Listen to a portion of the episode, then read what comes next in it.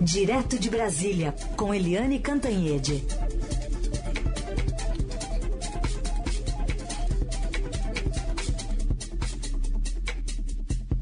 Oi, Eliane, bom dia. Bom dia, Raíssen, Carolina, ouvintes. Bom, há 16 dias do prazo final para que os ministros candidatos deixem os cargos. O que, que é, toda a equipe do governo deve ouvir hoje do presidente Bolsonaro nessa última reunião ministerial? É, primeiro é preciso lembrar aquilo que o Heisen estava dizendo na nossa abertura, né? Que há muito tempo não tem reunião ministerial, né? É, é um passou carnaval, passou Réveillon. Passou Réveillon, passou Carnaval, teve pandemia, acabou. A, a pandemia acabou, não, porque está longe de acabar, mas deu uma melhorada. Aí veio guerra, vem tudo isso, e reunião ministerial a que ficou como marca do governo uh, Jair Bolsonaro foi aquela reunião que todo mundo lembra muito bem, que o presidente não discutiu economia, não discutiu pandemia, não discutiu ambiente, Amazônia, coisa nenhuma. Só quis dizer o seguinte, olha, se perseguirem aí meus filhos, meus amigos, vou demitir todo mundo. E demitiu mesmo, né? Porque logo em seguida uh, o ministro, então ministro da Justiça Sérgio Moro, saiu. Ou seja, o presidente não é chegado em reunião ministerial de trabalho, não é? E aquela reunião, inclusive, ficou famosa, né? O ministro da Educação querendo prender os ministros do Supremo, a ministra de Direitos Humanos querendo prender governador. Era um festival. O ministro do Meio Ambiente falando em passar boiada para acabar, aproveitar que tinha aí a pandemia para acabar com todas essas legislações pró-meio ambiente, para poder fazer mineração em tudo. Olha, aquela reunião foi muito marcante. E, apesar daquela, a gente não teve nenhuma outra para compensar, para dar uma sensação de que, olha, o governo até trabalha, né? O presidente até trabalha. Então, essa é, a, é uma reunião depois de muito tempo, é a última e é a despedida do presidente. A expectativa é de que saiam de nove a dez ministros, inclusive ministros que têm muito peso no governo.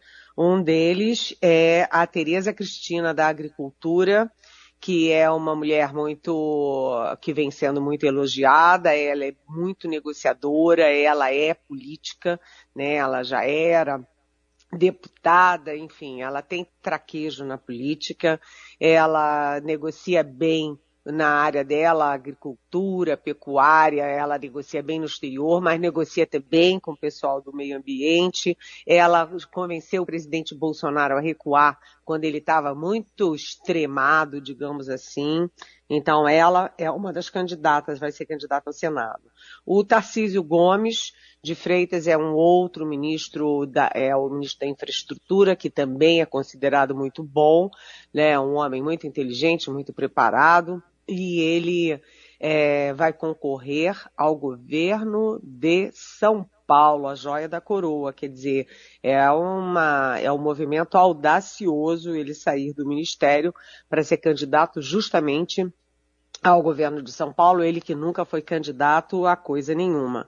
E o Rogério Marinho, é, do Rio Grande do Norte, também sai, ele que é é, rompeu com Paulo Guedes, era da equipe do Paulo Guedes, rompeu, virou ministro de Desenvolvimento Regional e tem sido muito importante para é, abrir caminhos para o presidente Bolsonaro no Nordeste. O Nordeste que é uma região fortemente petista, né? O grande bolsão vermelho que voltou no PT nas eleições de 2018. É, então, o presidente além de fazer uma espécie de despedida, de agradecimento, ele deve indicar que, apesar de todas as pressões políticas, principalmente, ou é, praticamente só do centrão, ele deve fazer o Ministério Tampão, é, que tenha aí os secretários executivos para terminar o governo. Faltam poucos meses, né, até o final do ano, quando tem a troca de governo e, um, enfim, que ele, eu, a impressão e o que a gente ouve é que o presidente não vai querer muito solavanco, não vai querer é, convidar alguém de mercado tal. Até porque, cá para nós, ninguém de mercado está afim de vir para o governo. O próprio Paulo Guedes, é, que já perdeu uns 20 quadros da equipe dele, substituiu todo mundo por gente que já está no próprio governo, porque gente de fora diz não, não, não, não vou para o governo não. Então, é, vamos ver, vamos ver, inclusive, o discurso do presidente hoje para os seus ministros, gente. Bom, ontem também teve a filiação do vice-presidente Hamilton Mourão ao Republicanos para concorrer a uma vaga ao Senado. No que, que isso mexe na composição do governo, Helene? Olha, essa é uma boa pergunta, Heisen, porque o vice-presidente Hamilton Mourão foi descartado do cargo dele, foi descartado da vice-presidência é, na chapa do presidente Jair Bolsonaro. Ou seja, isso mostra claramente o desconforto do Bolsonaro com o Mourão. E o Mourão, é, que é um general de quatro estrelas, né? A gente lembra que o Bolsonaro saiu pela porta dos fundos como capitão. Então ele está sempre assim, ele meio dá de ombros para as coisas do Bolsonaro e vai tocando a vida. Ele entrou no Republicanos, vai ser candidato ao Senado e ele avisou ontem no discurso que estará sim com a candidatura Bolsonaro, ou seja, ele não vai sair chutando o pau da barraca nem virando as costas para o Bolsonaro. Até porque cá para nós, sem isso ele não teria nenhuma alavanca político eleitoral. A alavanca dele é exatamente o bolsonarismo. Agora, isso, como você pergunta, mexe muito também é, na composição interna do governo, mexe no ministério. Por quê? Porque hum, o mais cotado para ser vice-presidente na chapa do Bolsonaro é o Braga Neto, general de quatro estrelas também da reserva, Braga Neto, que é o ministro da Defesa. Se o Braga Neto vai para vice, abre-se a vaga da defesa. O nome mais forte hoje é o do comandante do Exército, o general Paulo Sérgio, mas ainda há aí um empurrãozinho para ser o almirante que é comandante da Marinha, para tirar um pouco o foco do Exército que tem ficado muito a descoberto nessa guerra é, de fake news, de filhos, de centrão. Mas saindo uh, o Braga Neto, entra uh, um novo ministro da Defesa, isso mexe com as Forças Armadas, e aí vai ter uma disputa também para o comando do Exército, se for o general Paulo Sérgio, ou para o comando da Marinha, se for é, um almirante. Agora, é, o fato é o seguinte, neste momento em que o Bolsonaro está mexendo novamente, chacoalhando novamente as Forças Armadas, porque ele já demitiu o ministro da Defesa anterior, general de quatro estrelas Fernando Azevedo Silva, demitiu o comandante do Exército, o comandante da Marinha, o comandante da Aeronáutica não é pouca coisa. Agora ele está em guerra aberta com o presidente da Petrobras, que é o general Joaquim é, Silva e Luna, que é um general de quatro estrelas da reserva muito prestigiado, muito respeitado e que está apenas um ano no cargo da Petrobras. Bolsonaro todo dia dá uma estocada nele e muita gente no exército, nas forças armadas não está gostando disso. Então, uh, se o Bolsonaro demitiu Silva e, e Luna, é mais aí um mal-estar entre Bolsonaro e Forças Armadas no momento em que ele está mexendo novamente na cúpula militar, gente. Eliane, queria fazer aqui uma pergunta de uma ouvinte, a Isabel Souza, que escreve de Imbu. Ela, observando todo esse contexto eleitoral, tem a dúvida de é impressão minha ou esses casos de polícia envolvendo políticos com pretensões eleitorais estão mais intensos em 2022 do que em outros anos eleitorais. Essa história do governador Geraldo Alckmin e do prefeito do Rio Eduardo Paes, hoje, né, falando de caixa 2 da Ecovias, no caso de Alckmin, e de propina em obras cariocas, no caso de Paes, ela escreve que isso confunde o eleitor. A gente não sabe mais se confia ou não no político como fazer para votar de forma responsável diante de tantas acusações de tantos políticos? Oi, Isabel. É, bom dia, bem-vinda.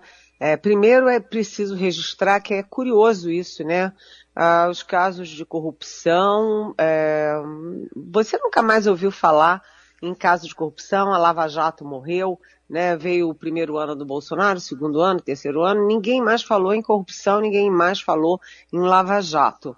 Aliás, o ministro da Justiça, o Sérgio Moro, é, saiu dizendo que o Bolsonaro estava mexendo na Polícia Federal para abafar casos de corrupção é, contra familiares, contra amigos.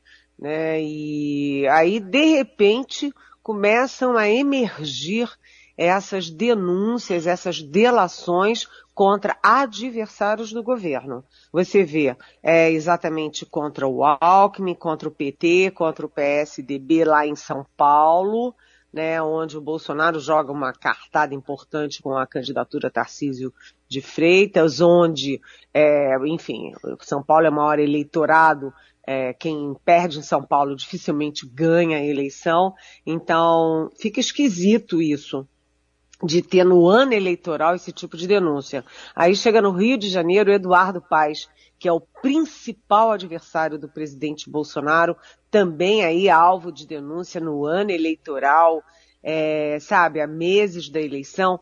Isabel, isso não cheira bem, sabe? Isso não cheira bem. Não fizeram esses anos todos e vêm fazer agora, às vésperas da eleição. Isso tem um cheiro é, eleitoral ruim, ruim para todo o processo. Além disso, cria o que você fala, né, a desconfiança, o descrédito na política, nos políticos, nos partidos políticos.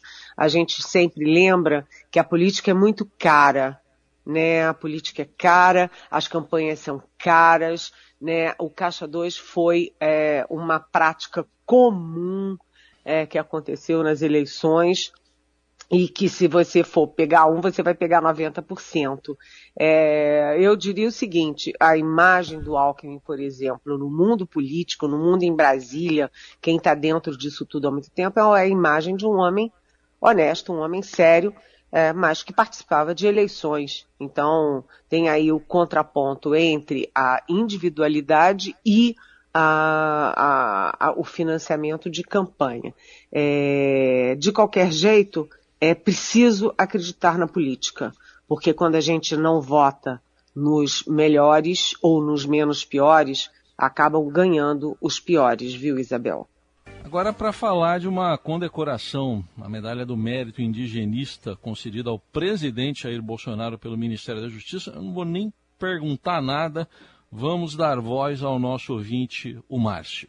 Aqui é o Márcio Araújo de São Paulo. Eliane, eu queria que você comentasse sobre esta condecoração indigenista que o Bolsonaro acabou de ganhar. Qual a intenção do Bolsonaro ganhando uma condecoração dessa que não engana nenhum indígena e nem a gente? Quem ele está querendo ludibriar?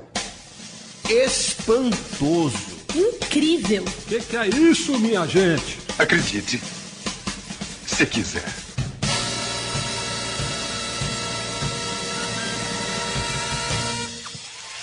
Oi, Márcio. Bom dia, bem-vindo. Realmente é irritante, né? Uma coisa dessas é irritante. Eu fico imaginando que o governo faz essas coisas exatamente para nos irritar e nos ficar falando de Bolsonaro e deles o tempo inteiro, é, que é uma forma de divulgação, aquela regra, né? Falem mal, mas falem de mim. Porque não é possível uma coisa dessas.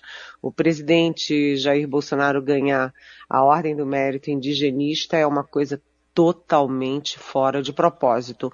O presidente Bolsonaro já disse que as, as comunidades, as reservas indígenas deviam ser extintas, já disse que índio quer mesmo é celular e internet, não está nem aí para índio. É, ele já vetou durante a pandemia, olha só, durante a pandemia, o presidente Bolsonaro vetou um projeto do Congresso que previa é, envio de respiradores, de leitos hospitalares, de equipes para as, as reservas indígenas, inclusive é, com água potável para as populações, porque os índios, e como eles são mais isolados, eles são mais suscetíveis em caso de epidemia e de endemias, né? Eles pegam mais rápido e morrem mais rápido. Então eles precisavam desse apoio e o presidente vetou. Depois o presidente também criou um projeto que escancarou as reservas indígenas a todo tipo de exploração. Exploração é, mineral, exploração turística, exploração agropecuária, exploração agrícola, enfim, quem quiser que entre e que destrua tudo. É um patrimônio da humanidade, né? Essas culturas ancestrais. Mas o presidente não consegue entender isso, nunca estudou, nunca ouviu, é, enfim, é, e vai é, a única coisa que ele pensa é destruir. Agora, com a guerra da Ucrânia, que o Brasil ficou com dificuldade com fertilizantes, o presidente foi capaz de dizer que ah, resolve-se a questão do fertilizante do potássio abrindo a exploração em área indígena. Pronto. E aí ele disse, na época, algo como puxa vida, é, um dos problemas, assim, do desenvolvimento do Brasil foi exatamente isso, que esse negócio de reserva indígena, a indústria de demarcação de terra indígena é que é, acabou com o desenvolvimento brasileiro. Ou seja, ele na cabeça dele ele quer destruir as reservas e as culturas, né, as culturas ancestrais. Então não faz o menor sentido o ministro da Justiça Anderson Torres conceder essa é, medalha para o presidente Bolsonaro. Aliás, o mesmo ministro Anderson Torres foi aquele que veio perseguir, censurar, suspender e proibir um filme de 2017 dizendo que fazia apologia, apologia a a pedofilia, ou seja, esse ministro Anderson Torres é danadinho, né? Aquele bolsonarista, hiper bolsonarista que faz qualquer coisa para agradar o chefe, né? Eliane, queria também te ouvir sobre é, a questão envolvendo a economia, né? Porque a gasolina continua sendo combustível, subsídios e toda a movimentação aí no Congresso para tentar conter o preço e o avanço nas bombas. É, e na política, como é que está entrando Eduardo Leite nessa discussão da saída do PSDB? Pois é, a, coisa dos, dos combustíveis parou parou por impossibilidade de negociação e de se chegar a um acordo. Carolina, quando você não tem um comando das negociações, um comando da situação, quem lidere o processo né, a coisa desanda. Foi o que aconteceu. Como o presidente Jair Bolsonaro não está nem aí para economia, para teto de gastos, para questão contratual, é, para os investimentos internacionais, é, ele só olha a questão da gasolina sob um ponto de vista, a questão eleitoral, que é o que interessa a ele, aos filhos e os aliados. Então, o presidente Bolsonaro todo dia ataca a Petrobras. Ontem mesmo ele disse, que a Petrobras só atrapalha, que por ele privatizava logo essa porcaria, mais ou menos nessa, nessa linha. Né? Então isso imobilizou, porque aí a Câmara, é, o Senado aprova o fundo de estabilização dos, das, dos combustíveis, aí a Câmara é contra, aí o Ministério da Economia não quer subsídios, mas o Centrão quer, aí o Bolsonaro quer, e aí fica aquela farra, a, Bolso, a Petrobras bate pé firme e diz que não vai mexer na política de preços, e como cada um faz o que quer, fala o que quer, isso imobiliza qualquer tipo de situação. Em que pé está isso? Carolina, em que pé está isso é o seguinte, a última palavra do Ministério da Economia é o seguinte, ah, o preço do petróleo está caindo mesmo, está dois dias abaixo dos 100 dólares o barril, ah, então deixa para lá, vamos ver o que, que acontece. Ou seja, lavou as mãos. E na questão política, como você bem lembra, o foco está em Eduardo Leite. Eduardo Leite está conversando muito com Gilberto Kassab toda hora, né? O Gilberto Kassab, que é o líder do PSD. O Eduardo Leite também está conversando com os líderes do PSDB, mas principalmente com os líderes é, que, é, tucanos que são contra a candidatura do João Dória. e a qualquer momento a gente pode ter o anúncio de que Eduardo Leite sai do PSDB, vai para o PSD para se candidatar à presidência da República. A alternativa seria tirar o Dória da candidatura e botar o Eduardo Leite uh, no lugar. Mas o Dória é guerreiro, o Dória já está montando equipe, já tem prazo para se para fazer o lançamento oficial da candidatura dele, 2 de abril. É, isso não vai ser nada fácil. Além disso, você perder as prévias e depois dar um golpe contra ganhou, quem ganhou as prévias, realmente é complicado. Então o PSDB vai se esfarelando e vai deixando aí é, é, é, é, migalhas, né, sobras, tanto para o lado do PT, tanto para o lado do, do Lula junto com o Alckmin e também para o outro lado, para o bolsonarismo, porque há tucanos bolsonaristas, sim, principalmente aqui na bancada federal. Então, o PSDB está numa situação muito difícil e o foco está muito em Eduardo Leite e na capacidade da terceira via de todo mundo fazer um grande acordão e chegar num candidato único. Tudo isso é possível? Bem, em política tudo é possível, mas a situação está muito complicada. Carolina, Heisen uhum. e ouvintes. Essa é Eliane Cantanhede conosco também amanhã, a partir das nove no Jornal Dourado. Obrigada, Eliane. Até amanhã. Beijão.